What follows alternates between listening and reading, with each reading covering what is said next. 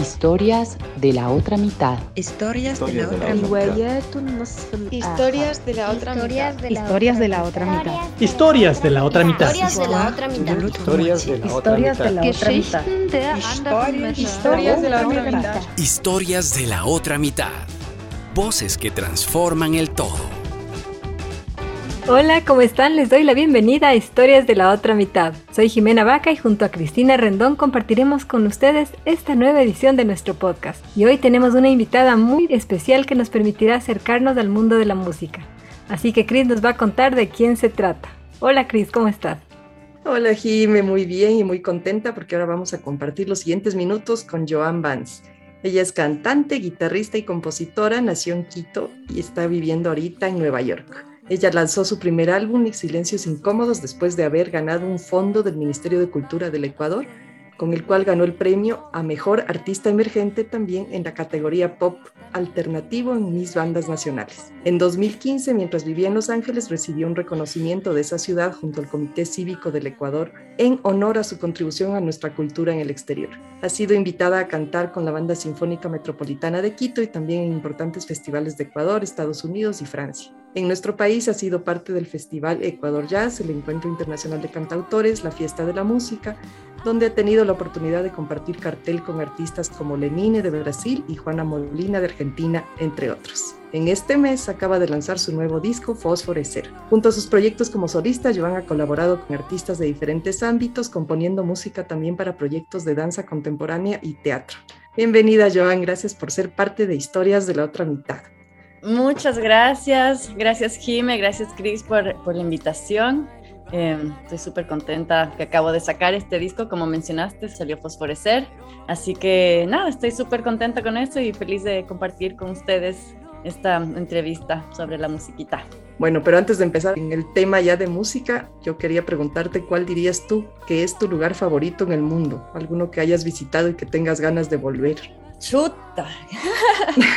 A ver, hay tantos, hay tantos. Y siento yo últimamente he tenido la suerte de poder viajar un poquito, bueno, no durante la pandemia, obviamente todos estuvimos anclados y ancladas, anclades, y, pero tengo una memoria muy linda de, de un viaje que hice hace muchos años, hace unos 18 años, ¿A qué horas pasó eso? Eh, eso nos preguntamos a diario. sí. Bueno, yo estaba viviendo en Chile en ese tiempo y y ya casi, bueno, estuve un año, ¿no? Entonces ya cuando se me estaba acabando este año de, mis estudios ahí, me fui con unos amigos, nos fuimos al desierto de Atacama y es creo que de los lugares más mágicos que, que he conocido en la vida, ¿no? Obviamente en el Ecuador también hay o sea, de dónde escoger todo. en, otros países igual, así que es difícil poder escoger un lugar en particular, pero tengo esta memoria, tal vez porque en el Ecuador no estamos acostumbrados a, a, ver un desierto, ¿no? Entonces, por eso era para mí tan como fuera de este mundo estar en un, en un desierto, eh, en el desierto de Atacama, ¿no? Igual en la ciudad de San Pedro y los geysers, en mm. los salares, entonces e, era como es como estar en otro planeta. hermoso, hermoso. Eso, fue, eso creo que es el lugar más mágico en el que estaba.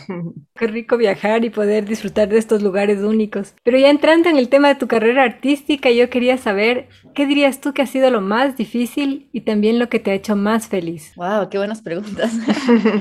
Chuta, difícil, a ver. Bueno, creo que un par de cosas. Siempre el tema económico es algo que uno tiene que buscárselas, ¿no? O sea, más que todo para grabar.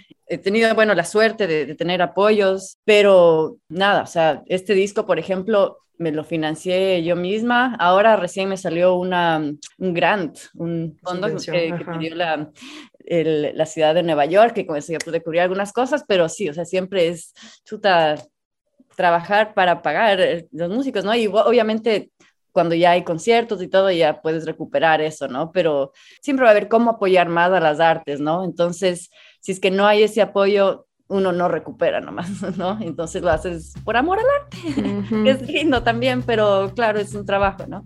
Eso, y también creo que algo que, no sé, capaz nos pasa a todos los artistas, que es mantener la motivación siempre, ¿no? O sea, acabas algo y eh, si es que no recibió el, tipo de atención que querías, o simplemente mm, tener la disciplina siempre, no, o sea, a veces también siento que para mí algo difícil es como que mantener, tener, tener esa constancia, eh, encontrar el tiempo de hacerlo y eso creo que es algo que tiene que ver también con lo que hablaba antes, ¿no? O sea, uno tiene que trabajar, yo tengo que trabajar de clases también de música, ¿no? Entonces es como encontrar ese, esos momentos y tener la constancia y tener, que, capaz no, no, viene solo que de, de, una misma o de uno mismo, ¿no? Sino de, de eso, que nos toca hacer tantas cosas para poder manejar esta carrera, que, que es difícil encontrar a ratos también la motivación, ¿no? Para ser súper sincera. y lo que me ha hecho más feliz, bueno, creo que varios. Esto que, les digo, cuando ya, escuchas la canción terminada, ya escuchas ya mezclada, ya grabaron, ya, ya está como es y ya está como increíble como la quieres, siempre va a haber uno que es así medio, media loca, yo que soy medio loca, así como perfeccionista, ratos como, ay no, pero aquí. Pero en general, eso creo que es el momento que eh, tengo más satisfacción. Y también ya en el proceso creativo, ¿no? Cuando encuentro la letra que es, cuando encuentro desde el acorde, chuta, esto está bacán, así como ya te, te emocionas. Cuando encuentras algo que, que, que, suena chévere o algo que simplemente te mueve, ¿no? O sea, hay ratos que estoy componiendo y es así como, ¡Ah, la lagrimita. y ese momento es como, es, entonces es bueno. Si es que me movió, entonces va por ahí. Y eso me hace feliz. No es una lagrimita de, de, tristeza, sino es de, algo me movió y, y vale la pena. Y en eso justamente, ¿qué te inspira a, a, escribir tus letras? Y de pronto quieres, aquí en este punto podemos escuchar un, un poquito de algún tema que quieras compartir. ¿Qué me inspira? Me inspira, mm, bueno, varias cosas. Muchas de mis canciones son autobiográficas, entonces mucho tiene que ver con lo que me está pasando en el momento. Puede ser historias de amor también, o mm, no sé, a ratos también trato de encontrar como una perspectiva diferente a algo que me esté pasando como que a ver cómo se siente esto desde la otra persona o como que no siempre yo y mi cabeza, ¿no? Porque no, no sé, para encontrar algo, algo, algo distinto, algo que te pueda mover creativamente, ¿no? Porque si no uno acaba componiendo la misma cosa siempre, ¿no? Nada, entonces sí, algunas canciones como con mi vida propia, otras como Se necesita señorita, tú sabes un poco de ese proceso para mí, Chris, que eh, no fue mm, una canción que fue basada en mí, sino en, en un guion que leí, entonces eso me inspiró y obviamente uno encuentra las relaciones con uno mismo y con la historia de, un, de una misma para poder construir una letra, ¿no?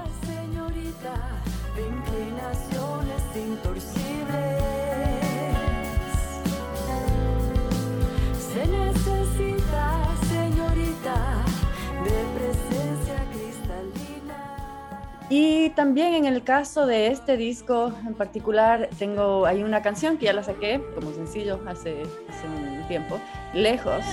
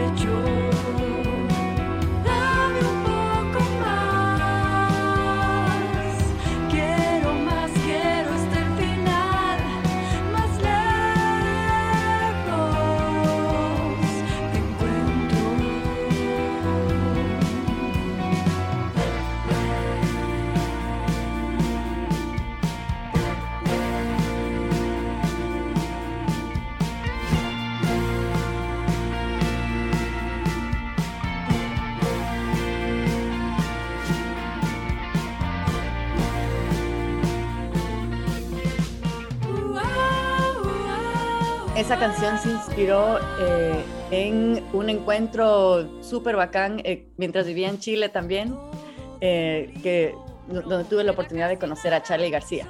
¿no? Entonces, mm. bueno, en la canción nunca lo menciono, que no tiene nada que ver en la canción, pero... Pero inspiró. inspiró eso, ¿no? Y, y, es de esta energía y, es, no sé, este peligro, no, no sé, es increíble, ¿no? Además que todo en esas épocas Charlie estaba más tostadito. Charlie era Charlie. Así que, que bueno, esa canción está inspirada en eso, en esa locura, ¿no? Y sí, creo que es mis canciones preferidas también. Y de ahí otras canciones que no, que no están en este disco, por ejemplo Asfalto y Papel, que es una que, que ya han escuchado. Un cofre con pastillas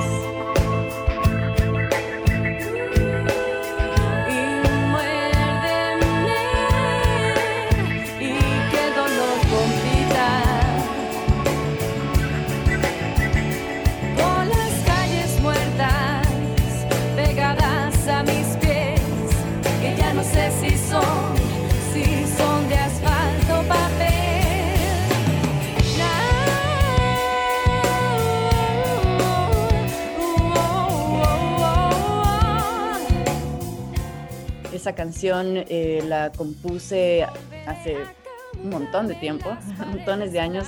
Justo estaba viviendo en Estados Unidos, hace uh, y estaba iba a regresar al Ecuador, ¿no? Entonces esa canción trata un poco sobre como a qué lugar pertenezco. Entonces habla de no sé si estoy pisando en asfalto, así como algo algo sólido o, papel o como me voy a caer en cualquier momento, esto se va a romper en cualquier rato, ¿no? Porque no, se, no estaba segura no sé, estaba como tratando de, identificarme, de encontrar mi lugar, ¿no? Entonces eso, eso escribí, ahí escribí a Suárez Un cofre con pastillas.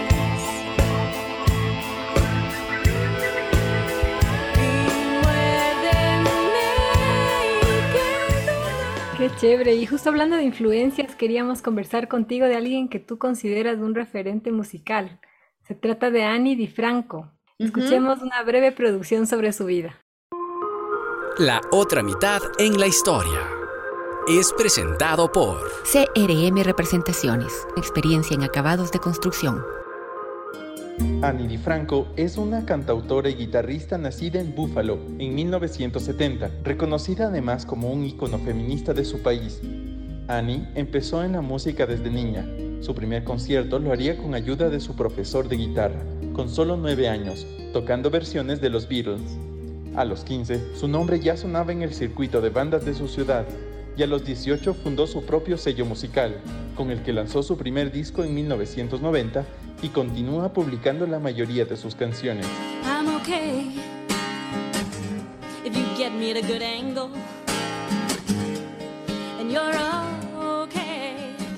Annie se la reconoce por su virtuosismo en la guitarra y por el ingenio en sus letras, cargadas de metáforas, ironías y juegos de palabras. build buildings to house people making money or they build buildings to make money off of housing people. It's true, like a lot of things are true.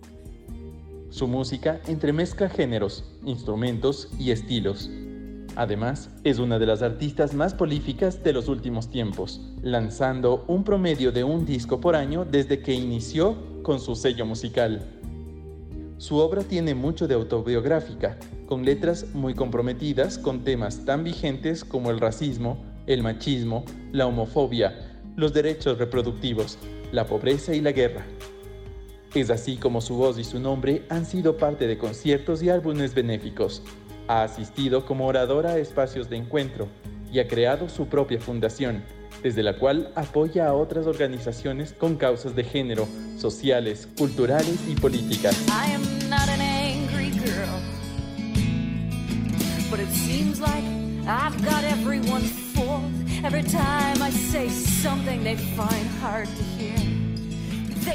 En su vida artística, Annie también ha volcado hacia la palabra escrita, publicando libros de memorias y poesía. Su vigésimo segundo disco salió a la venta a los inicios de este año y fue grabado durante la pandemia, en lo que ella califica como dos vertiginosos días en el estudio de su amigo, el productor y multiinstrumentista Brad Cook. Annie compara la sensación que quiere dejar en quienes escuchen su último material con la de contemplar la imagen de un cielo brillante y despejado.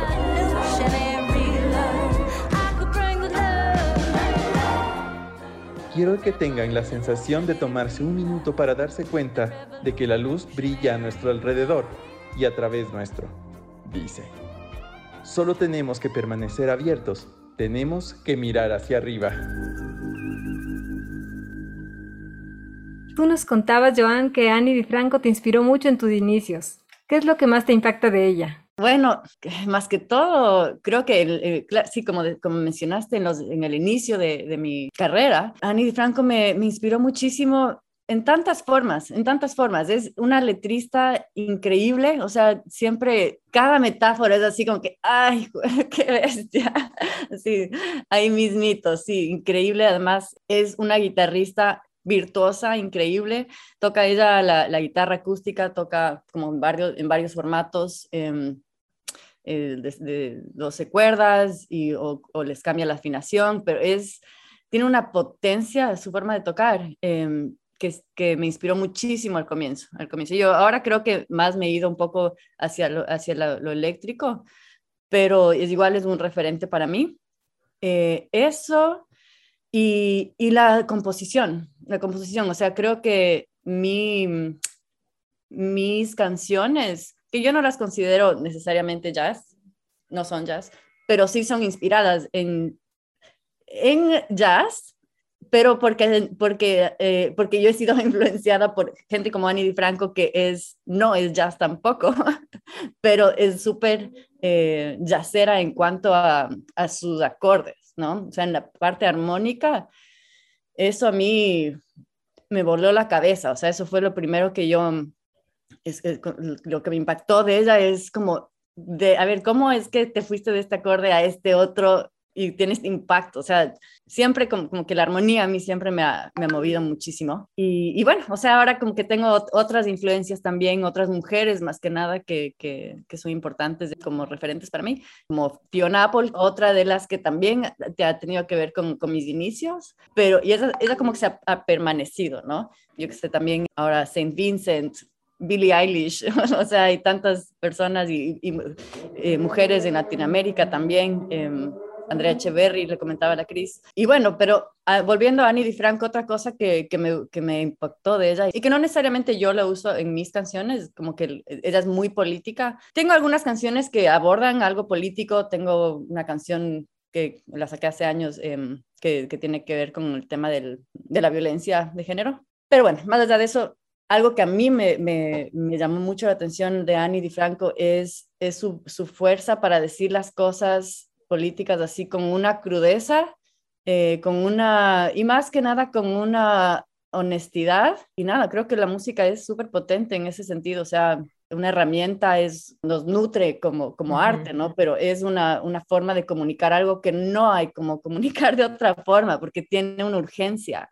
y, y, eso a mí siempre me llamó muchísimo la atención de, de Annie Di Franco. Y ella, como, como mencionaste, ella eh, es una activista y por, por derechos de LGBT, derechos de las mujeres y, y 10.000 cosas más, ¿no? Pero eso, eso a mí me, me impactó mucho y mm.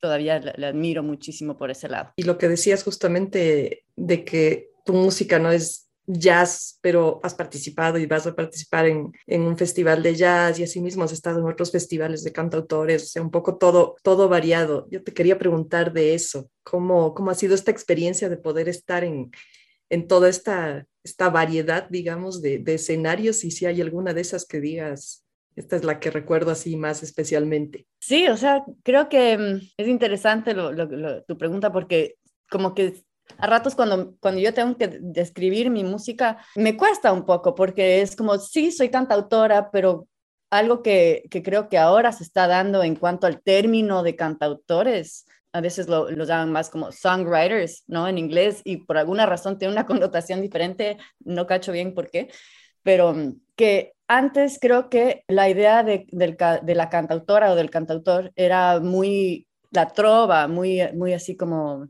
algo de ley acústico, ¿no? y, algo capaz político también. Y sí, me puedo identificar con eso, pero nunca me, nunca me acabé como sintiendo, este es, esto es lo que soy yo, porque no sé, no, no, no, siento que va por ahí necesariamente como me identifico yo. Entonces creo que, por ejemplo, este festival en el que participé hace años, del Festival de Cantautores en el Sucre, que definitivamente es, creo que, el momento más lindo en el que he estado en el escenario. Tuve el chance de abrir para Lenine, que le amo. Así que, pero por ejemplo, ese, ese festival fue súper bacán porque cuestionó un poco esta idea del cantautor, de la cantautora, ¿no? O sea, tenías eh, no en ese festival, pero en otro que también hizo Sucre, donde también participé, estaba Juana Molina. Juana Molina, o sea, los otros cantautores, otros cantautores con los que he hablado de este festival, me han dicho, ¿Cómo, ¿Cómo, Juana Molina? Juana Molina no es una cantautora.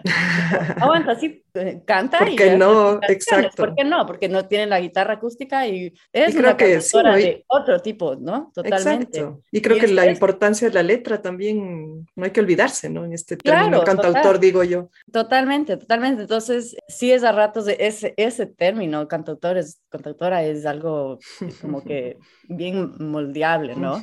Y creo que ahora está como, como se ha cuestionado mucho esto, yo ahora me siento un poco más cómoda con llamarme cantautora porque eh, ya no significa necesariamente esta persona que va a tocar algo acústico y algo político, que también, pero no necesariamente. En cuanto a otros géneros con los que me puedo identificar, también el rock alternativo, siempre me ha interesado y, y no necesariamente como que un rock súper pesado ni nada, ¿no? Pero como, como les comentaba, sí, eh, artistas como, como Radiohead han sido súper importantes para mí, que son cada vez más experimentales, pero acaban siendo también rock alternativo, ¿no?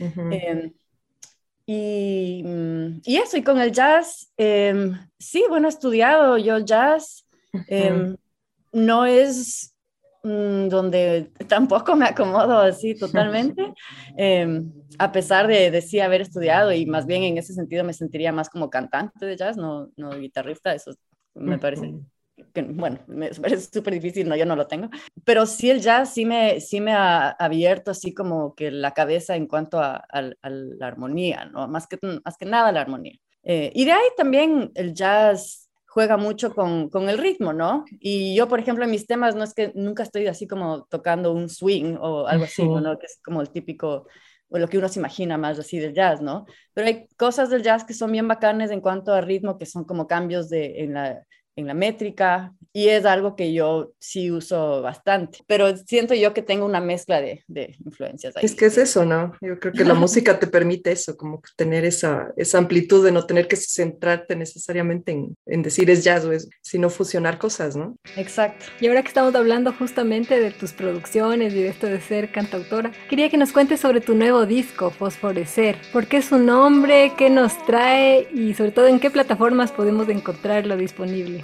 Bueno, el nombre Fosforecer viene de, de, una letra de una de mis canciones, Al agua, que ya salió, la saqué como sencillo hace, hace unos meses, y viene de una parte de esa canción les, les, digo lo que dice, ¿ya?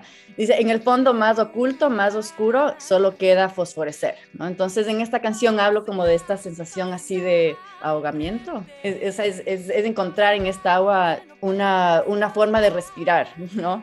Entonces en esta parte de la canción hablo de estar como sumergida, ¿no? En, este, en esta agua claro. pesada, oscura, espesa, ¿no? Así y, como la situación que estamos viviendo con la pandemia, que nos tiene a todos así un sí, poco. Sí, exacto, exacto, sí. Y, y, puede venir siempre de tantos lugares, ¿no? Que nos podemos sentir así, no puede, que no puede respirar, ¿no? Y, uh -huh. y, que dices así como, ya no me queda otra. O sea, nos toca, me toca ser, ser mi propia respiración, me toca ser esta luz. Me, me... Brillar en esa oscuridad. Sí, porque no, no, hay, no hay de otra, ¿no? Entonces... Uh -huh es un poco de lo que se trata esta canción, o sea, de confiar en esa luz, de confiar en esa autenticidad, de poder sentirse fuerte uno mismo, ¿no? Una misma.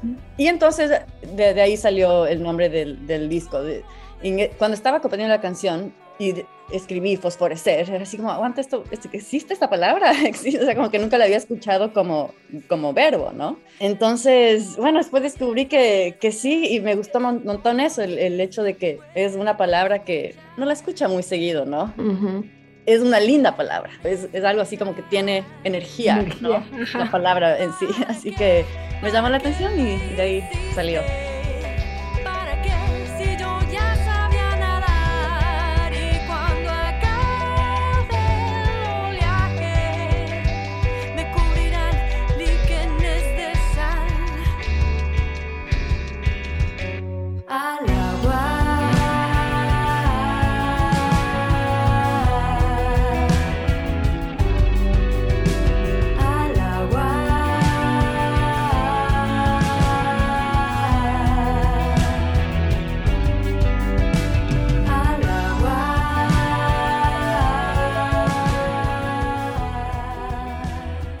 Lo que me preguntaba Jimé antes de dónde lo pueden escuchar ahora, lo pueden escuchar en, en todas las plataformas digitales, en Spotify, Apple Music, iTunes, Deezer, no sé qué más hay, Amazon, no sé qué, bueno, en todas.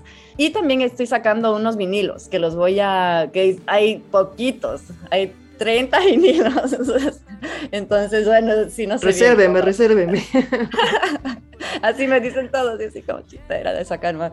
bueno, entonces voy a sacar unos vinilos también que los voy a vender en el Teatro Sucre el día de mi presentación, que es el 25 de septiembre, es a las seis y media. Eso. Y a propósito de este tema de escuchar en vivo, yo te quería preguntar desde tu punto de vista, ¿cómo ves este momento y el futuro próximo de la música? Que ahora tenemos chance de acceder a espectáculos en cualquier lugar del mundo desde nuestra pantalla, pero que a la vez este tema también te quita, pues este, ha disminuido en el público el hábito de, asistir a disfrutar de la música en vivo. Chuta, qué difícil, qué difícil pregunta. Creo que hemos tenido que buscar la forma en este año, este año y medio, de cómo, mm. cómo hacer que funcione.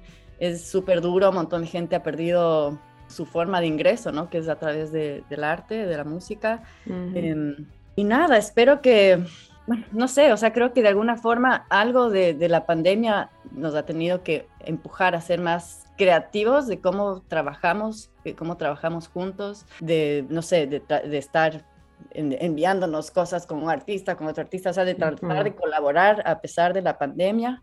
Ah, o sea, lo que veo ahorita es, en verdad, es algo que tiene que ver ahorita que chuta que los gobiernos se pongan súper las pilas vacunando.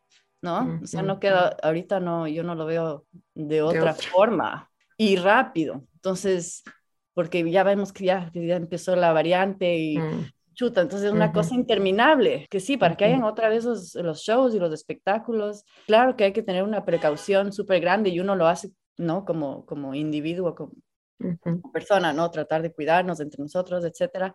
Pero sí, o sea, de ley, lo más importante creo que es que, que haya acceso, ¿no? Que, que, haya acceso a las vacunas y, bueno, yo estando aquí en Estados Unidos también veo, bueno, ya me estoy yendo de, del tema, pero estando acá, o sea, es como, chuta, acá están, tienen tanto, tienen tanto y me muero de iras porque, porque otros países no, lo, no tienen ese, ese, acceso, ¿no? Entonces, bueno, o sea, creo que es algo que tiene que, que, ver, la verdad, desde ahí, primeramente. Y eso, creo que también, ya ahora que la cosa está un poco más tranquila, eh, seguir moviéndose, seguir moviéndose, seguir tratando de colaborar, teniendo cuidado, ¿no? Pero la música no se va a ir a ningún lado, o sea, no creo que, creo que más bien ahorita hay una explosión, ¿no? Lo siento yo, la gente está así como, sáquenme de aquí ya, por favor, quiero escuchar cosas en vivo. En vivo, claro. Sí, tuve la oportunidad de irme a mi primer show después de toda la pandemia hace unos par de meses. o sea, fue como que electrizante. O sea, eso yo creo que es algo que todos nos, con, todos nos podemos relacionar a eso y creo que es súper importante acordarse de eso y, y, tener las ganas de salir a, hacerlo, ¿no? Y apoyar también, ¿no? O sea, ahora ahora con, con, el festival, por ejemplo, cuesta 10 dólares cada, cada entrada. Yo sé que es, puede ser una cantidad para alguien significativa, pero también siento que a ratos así como que si es que tienes esa plata, a ratos a, mí, a veces nos acomodamos, entonces falta así como moverle a la gente a que, a que asista a los eventos, ¿no? Y de ahí es la única forma, la otra forma de que vayan a seguir existiendo, porque si no, tampoco los músicos no podemos vivir, ¿no? si, no hay este, este apoyo de la gente, ¿no? y, y, promoviéndonos y ayudándonos. Siento yo que las redes han sido súper importantes en, estas, en estos años, ¿no? Para poder apoyarnos entre, entre todos y, y compartir y, no sé, me, me gusta mucho compartir la música que están haciendo amigas, mujeres, más que todo. Entonces, apoyarnos, apoyarnos. Y tiene, lo, lo, que me preguntas es, pucha, algo tan enorme. Intenso, así que sí, de tantos, tantas formas en las, que, en las que puede esto continuar, ¿no? Pero yo creo que, eh, que el futuro de la música, o sea, la música no se va a ningún lado, la música Por favor. va a estar ahí siempre, ¿no? Y, y más bien hay que seguir aportando y cultivándola. De lado y lado, exacto. Como público también tienes razón. Hay que seguir apoyando y ojalá, como dices, ya se vayan dando todas las condiciones de bioseguridad y estas mejoras en el tema de las vacunas para poder volver en cierto modo a estos espectáculos presenciales, porque creo que la cultura, el arte, la música sí han sido nuestra válvula de escape y han sido nuestro desfogue en todos estos momentos tan duros.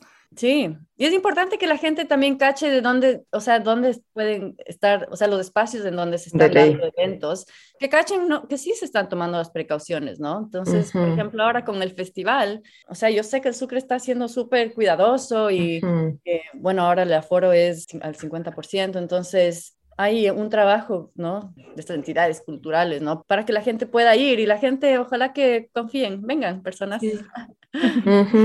Ahí estaré. Y bueno, ahora hemos llegado a un segmento que ya es un clásico en nuestro programa, Joana. Cuestionario Flash. Se trata de un cuestionario rápido. Te decimos una palabra y tú nos contestas con la primera palabra que venga a tu mente. Entonces iniciamos con sonido. Espacio. Letra. Texturas. Color. Estados de ánimo. Teatro. Verdad. Movimiento. Jugar. Sueño. Descubrir. Barrera. Reto. Desafío. Coraje. Historias de la otra mitad. Me suenan a como dar un micrófono a voces que, que, a veces no las escuchamos y que son fuertes, ¿no? Qué chévere que nos asocies con eso. Realmente esa es la intención de Historias de la Otra Mitad, dar estos espacios para, para que se conozca, para ponernos en lugar de las otras personas y en esta temporada especialmente en historias de mujeres que así como tú el día de hoy nos han contado de sus experiencias, de sus vivencias y en este caso queríamos hacer énfasis en este disco tuyo de fosforecer por esa capacidad tan linda, por esa energía que nos estás proyectando, por la capacidad de brillar en los momentos de oscuridad y de seguir adelante. Gracias y, y ha sido muy muy rico compartir contigo el programa de hoy. Sí, no, gracias a ustedes, gracias Jime, gracias Cris, hermoso estar aquí, gracias por hacerme parte de este programa lindo, de este podcast. Espero que, que vengan al concierto y, y, gracias por el espacio. Sí, eso, y justamente les recordamos que el 25 de septiembre a las seis y media de la tarde en el Teatro Sucre pueden ver en vivo a Joan con su nuevo disco Fosforecer. Y bueno, ya nosotras nos pueden encontrar como siempre en redes y escribirnos a info arroba historias de la otra mitad.com. Les esperamos el próximo miércoles con una nueva historia. Historias de la otra mitad. Voces que transforman el todo. Historias de la otra mitad. Historias de la otra mitad. Historias de la otra mitad. Historias de la otra mitad. Historias de la otra mitad. Historias de la otra mitad. Historias de la otra mitad agradece el apoyo de CRM Representaciones.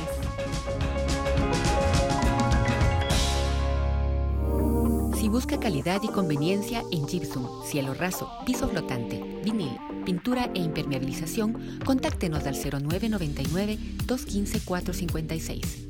CRM Representaciones, venta e instalación con experiencia en acabados de construcción.